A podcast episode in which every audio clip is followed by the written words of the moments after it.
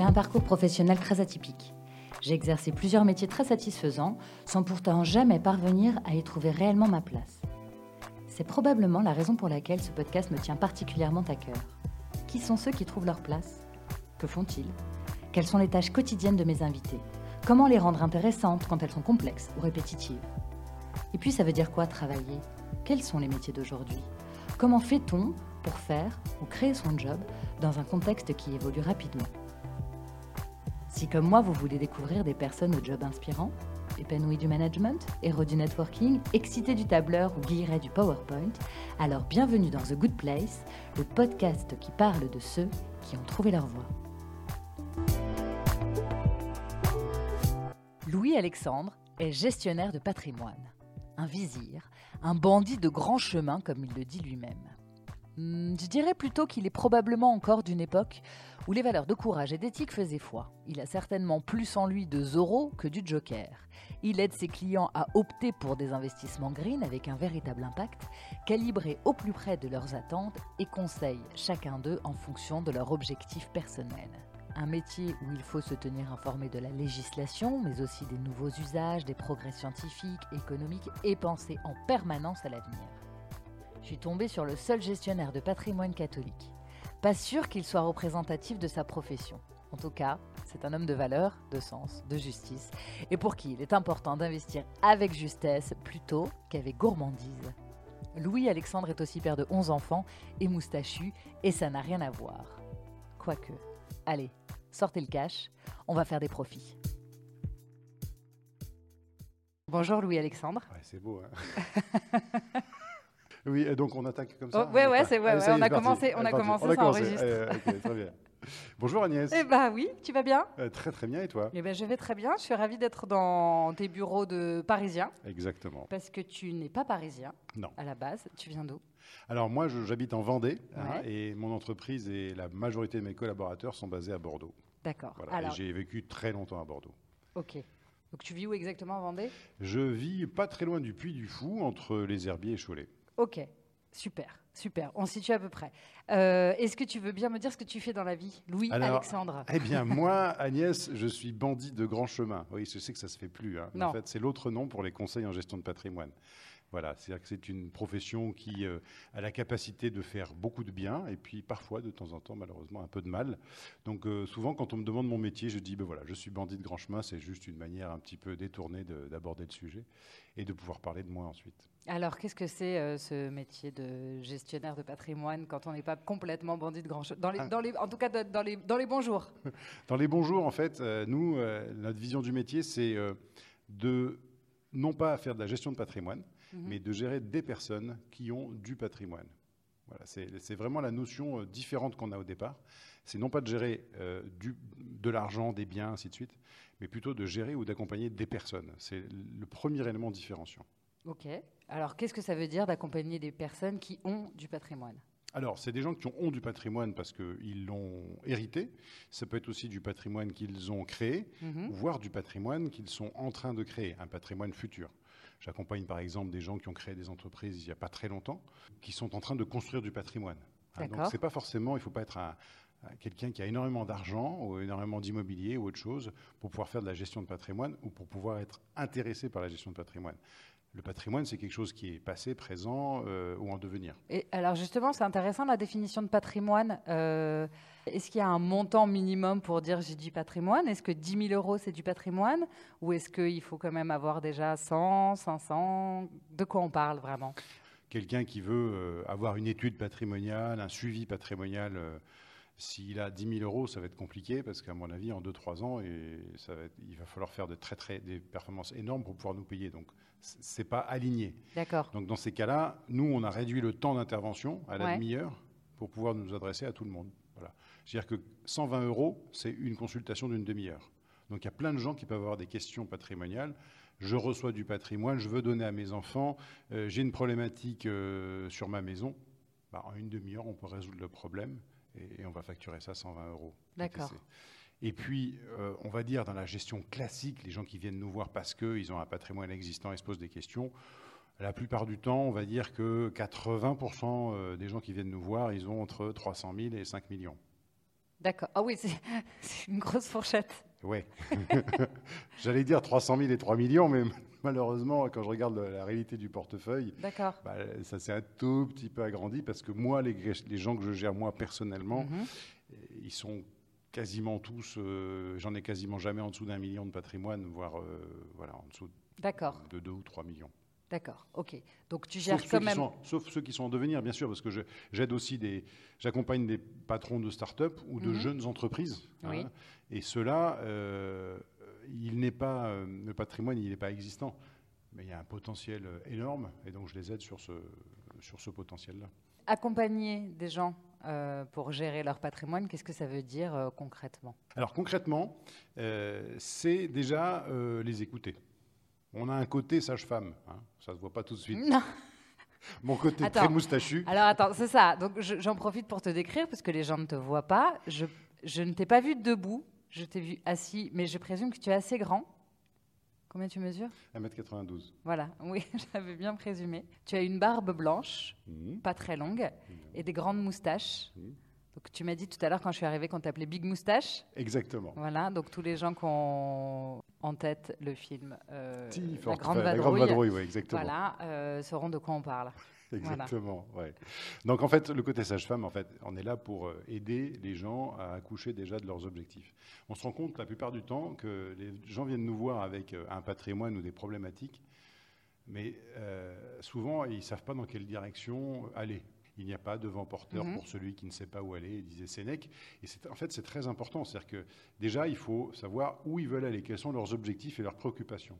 Et la première partie, c'est pour ça que toujours le premier rendez-vous, il est gratuit, parce que la première partie, c'est la mise en perspective. Euh, vers quoi on va? Et un sur deux n'a pas vraiment déterminé les objectifs. D'accord. Donc ça, c'est le premier point. La deuxième étape, c'est analyser l'existant en fonction des objectifs et pas l'existant tel qu'il est. Madame, vous n'avez pas un contrat d'assurance vie qui est pourri. Madame, vous avez un contrat qui n'est pas adapté à votre objectif. Voilà. Vous avez prévu d'aller passer votre retraite au Portugal. Bah, votre contrat, il ne va pas survivre à, votre départ pour la retraite au Portugal, par exemple. Vous voulez rejoindre vos enfants qui se sont installés dans tel autre pays d'Europe ou, d'ailleurs. Mhm. Bah, votre placement, qui est très bien, il n'est pas adapté à l'organisation successorale. Donc, c'est pas c'est pas dire qu'il y a un mauvais produit. Il y a des choses qui sont adaptées, des choses qui ne sont pas adaptées à l'objectif. D'accord. c'est ça vraiment intrinsèquement le but d'un audit. D'accord. Donc en fait, c'est ce que tu fais. Tu les rencontres, tu leur dis de quoi on parle en fait Qu'est-ce qui vous, qu'est-ce qui vous amène? Qu'est-ce que vous, quel, est votre souhait pour l'avenir? C'est ça? C'est Exactement. C'est une ouverture sur l'avenir? Enfin, en tout cas, c'est un, mhm. une ouverture. Je ne sais pas si c'est le mot exact, mais en tout cas, c'est euh, comprendre. Se projeter dans l'avenir. Ouais. Voilà. Où veut aller le client? Ouais. Et en fonction de cette envie-là, tu lui dis quel est le, et en fonction de, ses, de, son, patrimoine, voilà, de lui dire ce qui est le plus adapté pour lui. Exactement. Donc ça veut dire que tu sais déjà, si je te dis, euh, là voilà, moi j'ai, euh, alors tu m'as dit entre 500 000, non 300 000 et 5 millions. Bon, Admettons, admettons, j'ai 300 000. Euh, et que je te dis que je veux préparer les études de mes enfants, tu vas me donner de la de tête instinctivement, tu sais me, me dire euh, quel est le meilleur placement pour moi. Non. Non. Non, parce que j'en sais pas assez. J'en sais pas assez, je ne sais pas exactement dans combien de temps, je ne sais pas exactement qu'est-ce qu'ils vont faire, qu'est-ce que va. Enfin, il faut, il faut vraiment avoir un calendrier précis parce que la fiscalité française, par exemple, est extrêmement euh, complexe ouais. et qu'en fonction des, du type de placement et des revenus, si, on consomme tout, si on consomme que les intérêts, si on consomme intérêt au capital, si c'est dans 3 ans, 5 ans, 10 ans, eh bien, le conseil ne sera pas exactement le même. On n'aura pas accès aux mêmes solutions. D'accord. Et si je te donne tous les éléments, oui. tu peux me répondre tout de suite.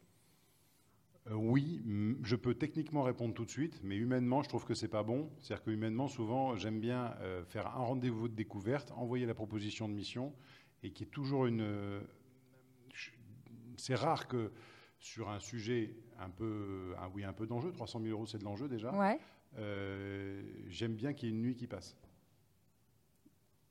Pour toi? Oui. Ok.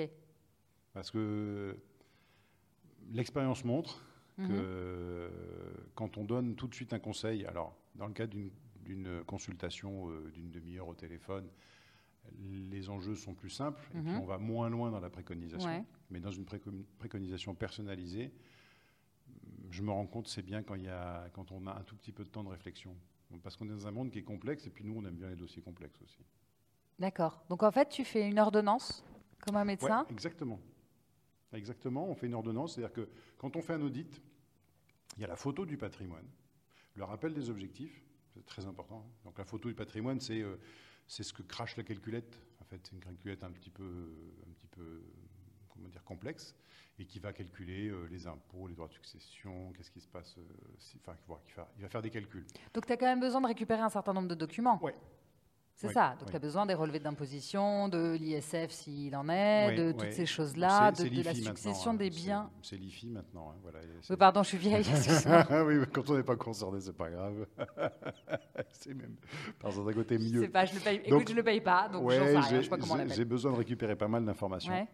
Euh, alors d'abord, j'ai besoin de récupérer les informations parce qu'il faut qu'on vérifie que la personne ne soit pas un bandit, là pour le coup un vrai bandit. Mhm. Donc on a besoin d'avoir le justificatif des revenus, le justificatif de domicile, des choses comme ça, parce qu'on est concerné par la, lutte anti-blanchiment ou la lutte contre le blanchiment et le financement du terrorisme. Donc on est un petit peu, euh, on va chercher pas mal d'informations. Bon, et une fois qu'on a ces informations, on les intègre, on fait donc une analyse, donc les calculs, le rappel des objectifs, calcul, rappel des objectifs, analyse, puis préconisation. D'accord. Et à la fin de chaque étude, à la fin, il y a la page la plus importante, quelquefois qui nous suit pendant 18 mois, c'est le plan d'action. Tel domaine par rapport à tel actif, telle décision, à telle date, pour quel avantage. Et ainsi de suite. Voilà. Et ça, souvent, c'est un tableau qui nous suit pendant 6 mois, 12 mois, 18 mois, le temps qu'on mette en place tout le plan d'action. Et donc, si tu fais un placement à, je ne sais pas, à 36 mois, euh, tu suis le client sur ces 36 mois pour savoir si le placement est efficace comme préconisé? Oui, alors après, là, là c'est la version extrêmement simple. C'est-à-dire la personne est venue nous voir, on a préconisé un placement et euh, donc on va dire il y, a deux, il, y a deux, y a deux cas de figure. Soit le client veut absolument euh, être suivi de manière régulière et soit on touche des commissions sur ce placement et ça, on est tenu de l'accompagner jusqu'au bout soit euh, le client ne euh, souhaite pas qu'on soit commissionné sur le placement, et c'est possible, et à ce moment-là, il prend un, forfait ou un, abonnement chez nous. Et là aussi, on, va au bout des choses. Nous, on n'a pas une obligation de résultat. La plupart du temps, on n'a pas forcément une obligation de résultat, mais on a une mhm. obligation de moyens. Et je ne me vois pas faire une préconisation au client puis le laisser dans la nature. Pour plusieurs raisons. D'abord parce que bah, je trouve qu'on ne va pas au bout des choses. Si on fait une préconisation, c'est qu'on va vérifier qu'elle se, elle a été bonne dans le temps. Ça, c'est quand même la, le service après-vente. Et puis, un client satisfait, ben, c'est d'autres clients potentiels. Alors, tout à l'heure, euh, quand on a commencé, tu m'as dit j'accompagne mes clients. Euh, qu'est-ce que Qu'est-ce que ça veut dire pour toi accompagner ces clients en fait? C'est quoi ton, c'est quoi le lien qui t'unit à eux? Alors, euh, bah, d'abord il y a un lien un peu affectif. Si on si si n'a pas une un minimum d'affect, c'est quand même compliqué de faire ce métier. On peut le faire hein, sans affect, hein, mais on a dans ces cas-là des gens moins fidèles. Mais certains le font comme ça. Certains n'ont pas d'affect et euh, ils gagnent d'ailleurs très bien leur vie comme ça. Nous, on a choisi de se préoccuper de mettre le client au centre. Voilà. Mais l'accompagnement, une fois qu'on a démarré une relation, dans la, plupart des cas, on est présent auprès du client parce qu'il aura sûrement d'autres questions, d'autres besoins. Et puis on a envie que notre préconisation, euh, elle atteigne ses objectifs. C'est-à-dire que, par exemple, si Agnès, tu viens me voir en me disant, voilà, moi, dans six ans, j'ai mon aîné qui va faire des études et dans huit ans, j'ai la seconde où j'imagine hein, que tu un garçon une fille. Absolument. Non, c'est deux filles. Deux filles. Donc j'ai l'aîné de mes filles qui attaque les études supérieures dans six ans et la deuxième qui, qui attaque dans huit ans et que on a estimé ensemble qu'il fallait arriver à un capital de temps pour leur donner un capital de départ, quitte à compléter avec un, prêt euh, étudiant si jamais elles font une école de commerce, qui mhm. coûte un peu cher, euh, eh bien, on va. Nous, notre but, c'est quand même que peu à peu, on vérifie qu'on soit bien à l'objectif, pour pas arriver trois mois avant l'échéance en disant Ah, alors Agnès, euh, faut que je te dise, waouh, en fait, on n'y est pas du tout. Pourquoi? Parce qu'il faut corriger, il faut savoir pourquoi on n'y est pas il faut corriger le tir. Mm. Voilà, parfois, parfois ça s'explique, parfois, ça, parfois c'est, y a, on a fait une erreur de diagnostic, c'est pas très souvent. Ça peut arriver qu'on fasse une erreur de diagnostic, mais bon, on va dire que vu la fidélité de nos clients, si on en faisait beaucoup, euh, ben, on aurait moins de clients. Et, et puis surtout, c'est les conditions qui peuvent changer. Aujourd'hui, quelqu'un qui place de l'argent euh, en 2007 et il y a une crise financière en 2008, bah, s'il a placé de l'argent euh, en disant ouais moi je crois aux actions et puis en 2008 il se retrouve et il a fait moins 40, mhm. c'est évident il va falloir revoir un peu les objectifs. Ouais. Voilà. La première chose qu'il va falloir faire, c'est pas s'affoler, c'est redéfinir les objectifs et voir euh, comment on fait pour, euh, pour y retourner, pour, pour, pour, voilà, pour corriger ce qu'on a fait au départ. D'accord. J'imagine aussi qu'il y a beaucoup de confidentialité parce que les gens viennent te voir avec le, je sais pas, il y a soit un héritage, soit une séparation, soit, enfin en tout cas il y a un certain nombre de biens. Mhm. Euh, il y a des choses que tu peux dire, il y a des choses peut-être que tu sais que tu devrais pas savoir. Il y a comment on, comment tu te situes là-dedans? Comment tu fais pour avoir une position proche mais tout en restant distant J'imagine que c'est un truc un petit peu touchy, non? Oui. Mais la relation, de toute façon, euh, ce qui est le plus compliqué dans la vie, c'est les relations humaines. Hein. De toute façon, il n'y a pas, mhm. pas photo. C'est, il y a plein de donc à chaque client sa situation. Donc effectivement, on a beaucoup de confidences. Euh, on a même des confessions, mais contrairement aux prêtres, nous, on ne peut pas donner l'absolution. Oui, c'est ça. J'imagine que tu as des chefs d'entreprise qui ont une double vie. Enfin, c'est pas là où on est les meilleurs. Dans les hein. préjugés, mais non, nos clients nous ressemblent un peu. On n'a pas des clients qui ont des vies trop trop compliquées. Euh, ça peut arriver. Mmh. Euh, il est évident que nous, on, se doit d'être euh, extrêmement discret sur ce que l'on sait. Hein. Bon, il y a des choses. ça, c'est entre nous quand on se voit et puis quand on ferme la porte, il n'y a, plus rien. Ou alors il y en a un qui veut donner un héritage plus important à un enfant qu'à l'autre. Non? Oui. Alors par contre, il y a des choses qu'on refuse de faire. Voilà. C'est moi un client qui vient me dire voilà, moi je voudrais, euh, pour une raison euh, qui nous paraît complètement délirante, euh, avantager un enfant par rapport à un autre et ça ne me semble pas cohérent. Enfin, il y a des choses qui. Enfin, nous, aujourd'hui, on rencontre. Le premier rendez-vous est toujours gratuit parce qu'il y, a des études, enfin, il y a des clients qu'on ne comprend pas. D'accord. Voilà. C'est la liberté. Que tu trouves foireux Ouais. Ok. Ah oui, oui là-dessus, l'autre jour, j'ai même quelqu'un qui est venu me voir avec un gros montant, vraiment un montant de plusieurs millions j'ai fait ça délicatement, mais j'ai fait une étude de telle manière qu'il euh, la refuse. Le premier rendez-vous, c'est toujours le, rendez-vous où on se jauge. Le client nous jauge, mais nous aussi, on jauge les clients. il y a des clients qu'on ne veut pas, euh, avec qui on ne voudra pas travailler parce qu'on pense soit qu'on n'est pas bon, et on n'est pas bon sur ce sujet-là, on le dit, hein. moi ça ne me pose aucun souci. Au début, on a pu prendre des clients qu'on pensait pouvoir traiter, et puis on s'est rendu compte qu'on ne savait pas faire. Donc aujourd'hui, on préfère le dire tout de suite, on gagne du temps, nous et le client. Euh, et, ensuite, euh, il y a des sujets sur lesquels euh, bah, les doubles vies, les triples vies, les machins, les choses comme ça. Je pense que c'est pas là où on est le meilleur. Donc on a des confrères qui font ça très bien, mais on préfère le laisser à des confrères. C'est quoi ta spécialité? Ma spécialité, alors j'aime bien quand c'est complexe. Quand même. Ouais. Ah, plus c'est complexe. Mais honnête. plus c'est complexe, plus j'aime. J'ai une passion pour les entrepreneurs. En fait, moi, idéalement, mon kiff, c'est quand un entrepreneur vient me voir mhm. et euh, me dit voilà, monsieur de Froissart, euh, j'ai entendu parler de vous euh, par Attel. J'ai une problématique de transmission d'entreprise, j'ai une problématique de répartition du capital, de levée de fonds, de diversification, de choses comme ça. J'aimerais avoir vos conseils.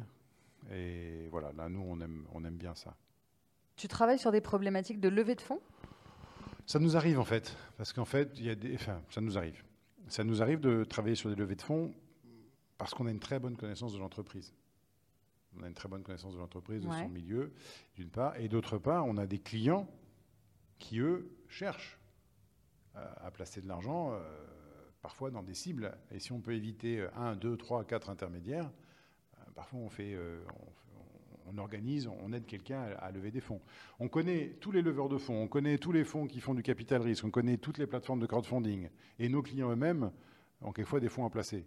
Donc oui, en, fait, on est capable d'accompagner quelqu'un dans une levée de fonds. Mais on ne va pas l'accompagner pour faire une levée de fonds pure. Nous, ce qui nous intéressait, c'est l'aspect patrimonial de la levée de fonds. On n'est pas avocat, on va laisser faire les avocats, on va, s'il faut faire intervenir un fonds, on fera intervenir un fonds, ainsi de suite. Oui, oui, mais ça m'arrive d'accompagner des, des entrepreneurs sur des levées de fonds et plutôt des, soit des entreprises en hypercroissance, soit des jeunes entreprises. Alors, toi, tu as dit que ce qui t'intéressait le plus, c'était les entrepreneurs. Est-ce que tu aides tes clients à s'ouvrir aux investissements durables? Est-ce que tu penses que c'est ton métier d'ouvrir sur, ce sujet-là, sur, euh, sur toutes les valeurs euh, RSE, d'écologie, euh, des énergies durables, d'investir là-dedans plutôt que dans autre chose? Est-ce que tu les guides là-dedans, même s'ils ne te l'ont pas demandé? Alors, c'est un vrai sujet. Euh, c'est un vrai sujet qui est forcément actuel. Mhm. Le problème aujourd'hui, c'est que hum, il y a beaucoup de greenwashing. Il y a beaucoup de peinture murale en vert pour dire mhm. regardez, moi je suis plus vert que mhm. l'autre. Notamment parce que les agences de notation, les agences qui vont donner euh, le, critère ESG ou autre, ou ISR, en fait, elles, sont toutes américaines. Elles ont toutes été rachetées par des Américains. Et Je donc, sais pas ce que c'est. Alors, le label ISR, c'est investissement socialement responsable. OK. Voilà. ESG, c'est environnemental, sociétal et gouvernemental. Donc, ces critères-là, en fait, ils sont euh, très souvent, euh, moi, je trouve pas forcément représentatifs d'un vrai impact. Mhm. Donc, on traite les sujets différemment. C'est-à-dire qu'un euh, agriculteur aujourd'hui, il est démarché par des gens qui font du photovoltaïque et qui lui disent euh, écoutez, monsieur, nous, on vous construit un bâtiment gratos, vous avez même un petit euh, complément de revenu, mais vous nous laissez faire chez vous. Et il y a une perte de propriété de l'agriculteur. Mhm.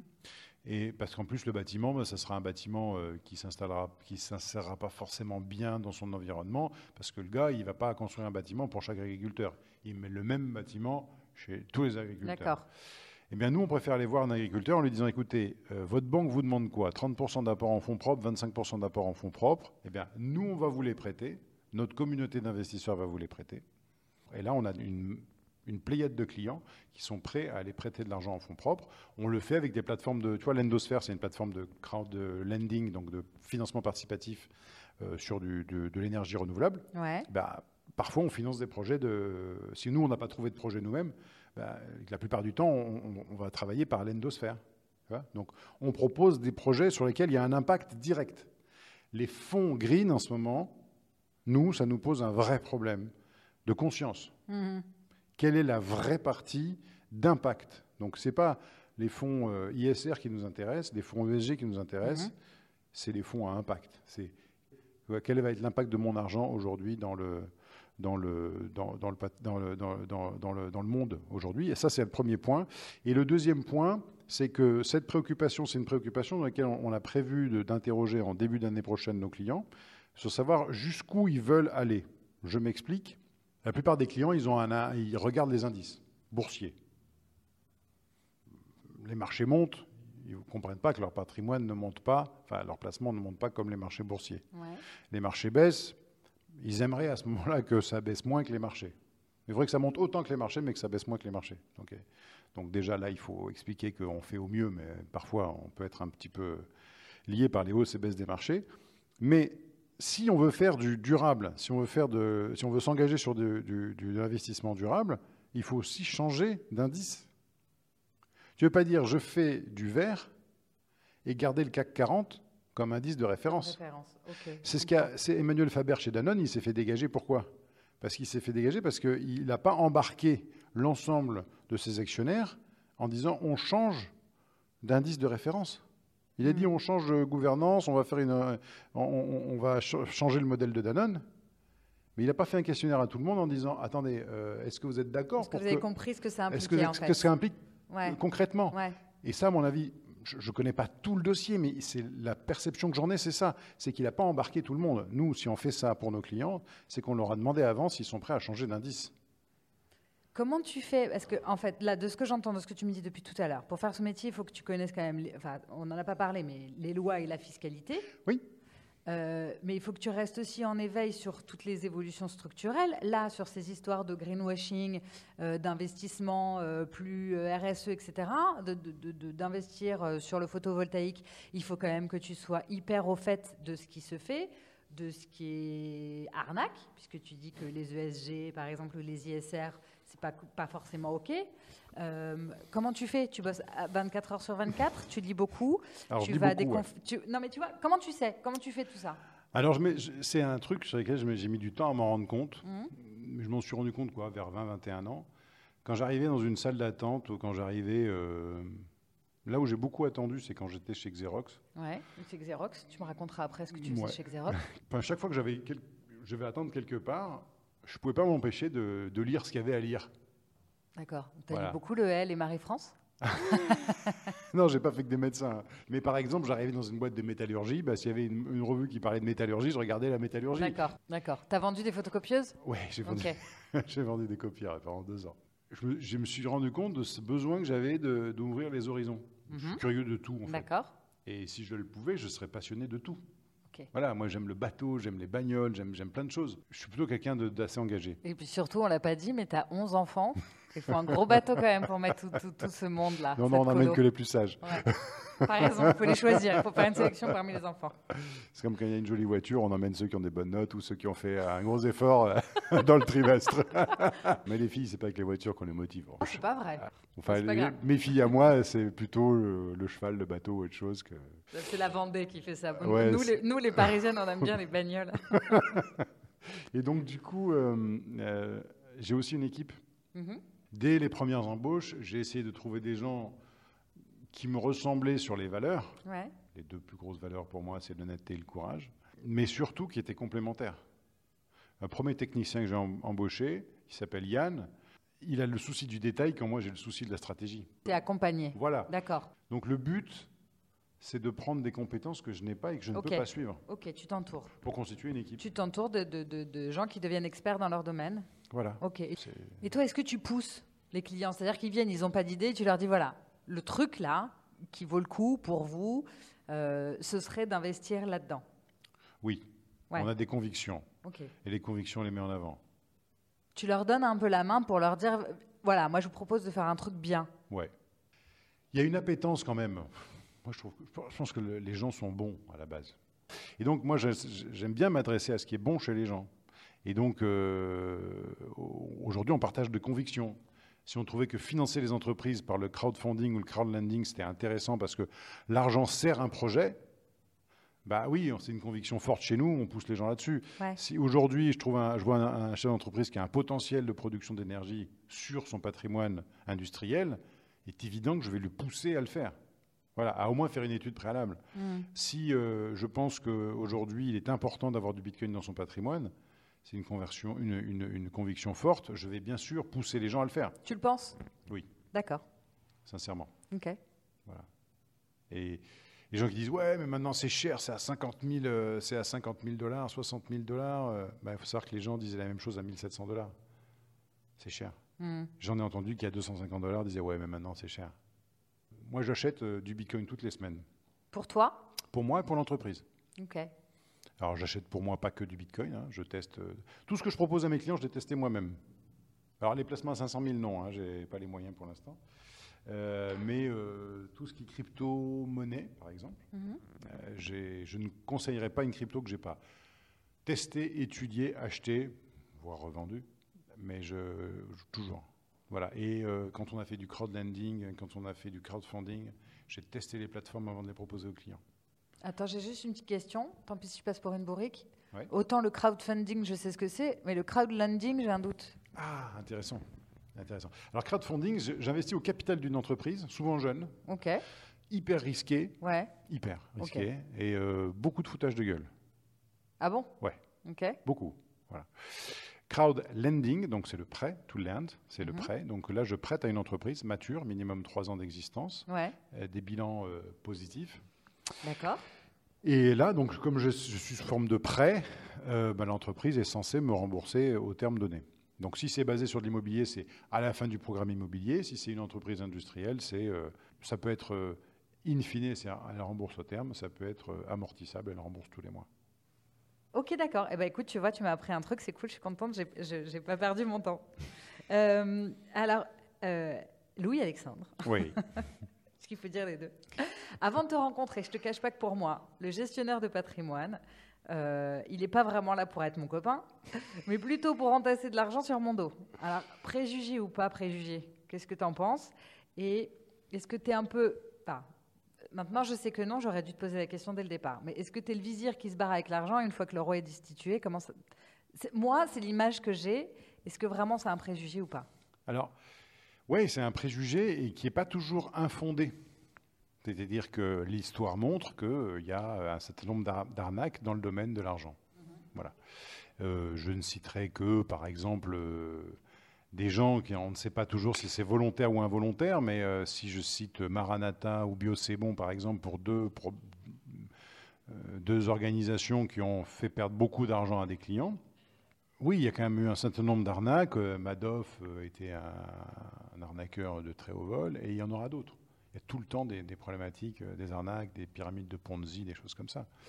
Donc oui, dans l'inconscient collectif, euh, dès qu'on traite avec de l'argent, et surtout si on est indépendant, on, a un potentiel de, se barrer avec la caisse, d'être malhonnête. Mm. Bon, ce que alors que le banquier, on se dit bon, bah, le banquier est une institution derrière, l'institution paiera. Je risque pas de perdre mon argent avec le banquier. Hein voilà. Alors euh, après, moi, euh, avec tous mes enfants, c'est dur de, de, partir vite euh, sans laisser de traces, sans avoir une grosse infrastructure. Il y en a qui restent derrière. Ou beaucoup de voitures, hein, voilà. des bateaux. En même temps, d'entrée de jeu, tu m'as dit bandit de, grand, chemin. Exactement. Donc c'est toi qui as mis les pieds dedans avant même que j'y aille. oui, mais c'est volontaire parce que moi, je suis assez à l'aise vis-à-vis de ça. Je suis assez mhm. à l'aise vis-à-vis de ça. C'est-à-dire que pour moi, l'argent, il doit être un serviteur je pourrais faire mon métier en gagnant beaucoup mieux ma vie. Voilà, je pourrais, je sais comment faire. Mhm. D'abord, je suis un garçon scrupuleux. Donc, euh, bah, mes scrupules m'empêchent de le faire. Et je pense que, je dis souvent, je n'ai pas les moyens que mes clients ne soient pas fidèles. Je n'ai pas une passion pour aller tous les matins chercher un nouveau client pour aller le. D'accord. Qui veut voyager loin ménage sa monture. Donc, je préfère moins bien gagner ma vie, mais plus longtemps. Au début de la conversation, tu m'as parlé du blanchiment aussi dans ta sélection des, de tes clients oui. euh, pour pas prendre ce risque-là. C'est un, un, une épée de Damoclès que tu as au-dessus de la tête? Ça existe vraiment? Il y en a vraiment régulièrement des cas de blanchiment, euh, de gens qui viennent voir des gestionnaires de patrimoine pour blanchir de l'argent? Alors, je ne sais pas si c'est les moustaches ou autre chose, mais effectivement, j'en ai assez peu qui viennent me voir pour ça. Voilà. Mais euh, il faut aller un peu plus loin. Mm-hmm. Parce que dans, dans le blanchiment, aujourd'hui, euh, il y a la complicité de blanchiment de fraude fiscale. Donc en ce moment, il y a un terrain très mouvant sur lequel, euh, si on utilise une stratégie qui ferait payer moins d'impôts aux clients et que cette stratégie euh, est considérée comme abusive par l'administration fiscale, on pourrait être embêté sur, sur cette partie-là. Voilà. Après, l'argent du grand banditisme, je n'y ai pas été confronté. Il y a des personnes, quand ils viennent nous voir, on, est suspicieux. On, voilà, on, demande des justificatifs pour être sûr que les revenus sont à la hauteur de déplacements qu'ils veulent faire. D'accord, sur ce que tu disais tout à l'heure dans ta sélection des clients. En fait, toi et ta boîte, vous n'avez pas tellement le profil de boîte qu'on va aller chercher pour faire ce type d'opération? Non. Ok. C'est quoi le truc le plus génial dans ce job? Qu'est-ce qui te plaît le plus? Pognon. Euh, non. Euh, ce qui me plaît le plus, c'est la phase de découverte. C'est quelqu'un qui me dit euh, Monsieur de Froissart, on m'a parlé de vous. J'aimerais vous soumettre mon problème, ma situation, mhm. de l'écouter, de l'aider à mettre noir sur blanc toutes ses préoccupations, de mettre en place les priorités de faire l'analyse, donc la découverte, l'analyse des besoins, et euh, d'arriver euh, à la remise de l'étude et que le gars me dise deux choses. Vous avez compris ce dont j'avais besoin. Et la réponse que vous avez apportée me semble tout à fait adaptée. Voilà. Je fais mon métier pour ces deux phrases-là. Et qu'est-ce que tu aimes le moins? Gérer. C'est ça? Mais fait, pour ça que impulser les trucs, c'est chouette. Quand il faut les mettre en place tout de suite, c'est plus. Si, les mettre en place, ça va. Mais après, j'ai des gens, j'ai appris à m'entourer de gens qui sont, qui sont plus doués que moi pour le faire. D'accord. Donc, du coup, est-ce que tu te sens à ta place? Non, mais je est-ce que je me sens à ma place? Je me suis beaucoup posé la question. Je me... Pendant des années, je me suis posé la question est-ce que, est-ce que moi, avec mes valeurs, mm-hmm. moi en tant que catholique, euh, est-ce que je dois être dans ce monde qui n'est pas toujours euh, un monde euh, cool, quoi mhm. Et la réponse a été toujours la même. Oui, Louis, ta place est là. C'est pas parce que c'est compliqué, c'est pas parce qu'il y a des trucs qui sont moches qu'il ne faut pas que tu sois là. Et si tu es là, ben, es tout à fait, tu, as, tu, apportes ta réponse au problème. Voilà. Ça fait donc euh, pas loin de 20 ans, on va dire, que tu fais ce job. Comment tu fais pour continuer à être à ta place? Parce que moi, dans, cette étude sociologique que je fais depuis une vingtaine d'épisodes, je me rends bien compte qu'être à sa place, c'est euh, y être à un moment donné, que tout ça c'est fragile, c'est subtil, et qu'il y a des moments où on sent bien, des moments où, ça bouge, il faut continuer à évoluer. Euh, parfois, ça nous emmène dans des, dans, des sphères différentes. Euh, comment tu fais, toi, du coup, en faisant le même métier depuis assez longtemps? C'est une grosse partie de vie, 20 ans. Comment tu fais pour, pour continuer à être bien? Eh ben, D'abord, il y a deux choses. Il y a d'abord la fidélité de mes clients, qui, qui, je suis un grand affectif, donc effectivement, euh, mes plus gros clients sont des gens que je suis depuis 17 ans maintenant. C'est un point euh, mhm. euh, qui, me, qui, me, fait lever le matin. Et après, il y a le côté innovation, c'est-à-dire que, et puis le côté faire évoluer, évoluer le métier. C'est-à-dire que je ne pourrais pas faire mon métier seul. Ben, des fois, tu dis en France, ce qui est chiant, c'est de faire les RH. Et puis c'est compliqué en France. l'humain, c'est compliqué en fait. Ouais, mais déjà, bien, l'humain, c'est compliqué, mais en France encore plus. Mais n'empêche que c'est comme ça aussi, j'ai beaucoup de plaisir à trouver mon équipe, à façonner une équipe. En fait, j'ai une équipe, c'est des gens que j'ai choisis. il y a des fois des gens qui n'ont pas pu rester, et puis il y a des gens qui restent. Et ça, c'est un côté sympa, ça m'aide, c'est aussi plaisant. Mhm. Et puis le troisième point, c'est l'innovation. Là, on a testé Montagne, Montagne Énergie, on ne sait pas si ça va marcher. On a une idée, on la met en avant, je m'interdis rien en termes d'innovation. Aujourd'hui, euh, le Bitcoin, ça, m'intéresse vachement. La révolution Bitcoin, ça m'intéresse beaucoup. Donc, le troisième pilier, c'est, l'innovation. Tu étais ambitieux quand tu as commencé? Mon ambition, c'était de, de faire ma place. Je mmh. pensais que j'avais quelque chose à apporter à mes clients. Et je voulais durer. Après, être à la tête d'une boîte de 250 personnes, machin comme ça, non, c'est pas mon sujet. Je préfère plus, tu vois, avoir l'ambition que mes enfants trouvent leur voie. Euh, qu'ils aient eu comme repère un, père euh, passionné par ce qu'il faisait, un père euh, qui, qui leur parle de ce qu'il fait avec, avec amour et passion, qu'ils soient, qu'ils aient envie de prendre des risques comme leur père a pris des risques. ouais, j'aime beaucoup parler avec mes quatre grands de leur vie professionnelle. Bon, ça tombe bien, j'ai plus d'enfants que de salariés jusqu'à maintenant. ça va peut-être changer. Louis-Alexandre, on passe à la dernière question, aux questions de la fin. Attention, il faut choisir. Bourse ou assurance? Bourse. Pourquoi? Pourquoi? Parce que euh, assurance, c'est euh, quelquefois une superposition de frais euh, importants. Et en bourse, on n'a pas forcément de limitation de support, on a un choix infini de support. Et voilà. Mais ça, c'est mon choix à moi, parce que j'aime beaucoup la liberté. Les gens qui payent beaucoup de droits de succession, ils sont obligés d'avoir de l'assurance. Merci. Bitcoin ou dollar ou yen ou euro Ah, Bitcoin, mais alors largement devant. Largement devant. Donc on arrête de, on, y va.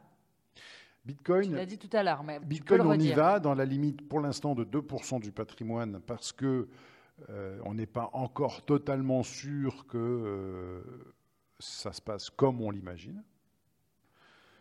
Mais pour plein de raisons que je pourrais détailler à un autre moment ou que j'ai déjà écrit sur les réseaux, Bitcoin, absolument, achetez-en toutes les semaines, tous les jours s'il faut, euh, pour vous constituer des positions Bitcoin et puis il y a un peu d'autres crypto-monnaies si besoin.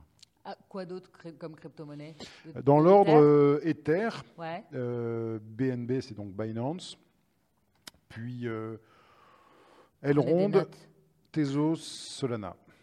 Ok, dans l'ordre, deux tiers c'est gagnant. Alors j'aurais mis Solana, Elrond, Solana, Tezos. Ok, ok.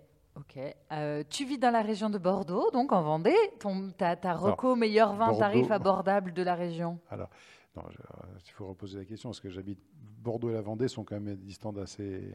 Donc je vais te donner un vin pour Bordeaux et un vin pour la Vendée. Bon, pardon, si je suis nul en géo, qu'est-ce que je te dis? Pour moi, c'est pas Paris, c'est Bordeaux ou c'est Lyon. D'accord. Conseil de vin en Vendée, Thierry Michon fait des blancs assez extraordinaires. Et puis à Bordeaux, j'ai un vrai coup de cœur pour un vigneron exceptionnel, euh, Pascal Colotte, c'est euh, Jean Faux. Jean Faux, c'est un, vin qui pousse à Sainte-Radegonde, c'est un Bordeaux supérieur, mais en fait, euh, c'est vraiment une, une, histoire d'amour ce vin. Je le connais depuis son millésime 2003. Le 2015 est exceptionnel. Voilà, Jean Faux. Abordable, hein? Abordable, puisque le second vin doit être aux environs de 12-13 euros et, le premier vin doit être à 24-25. Il, a un blanc qui est, qui est super intéressant, c'est en bio, et un, rosé qui est une très belle couleur. Euh, non, non, vraiment, j'en faut Pascal Colotte. Bon, j'espère que les gens qui nous écoutent ont pris des notes. De toute façon, ce qui est bien avec le podcast, c'est qu'on peut réécouter, on peut même revenir en arrière de quelques secondes, comme ça on peut réentendre ce qu'on a dit.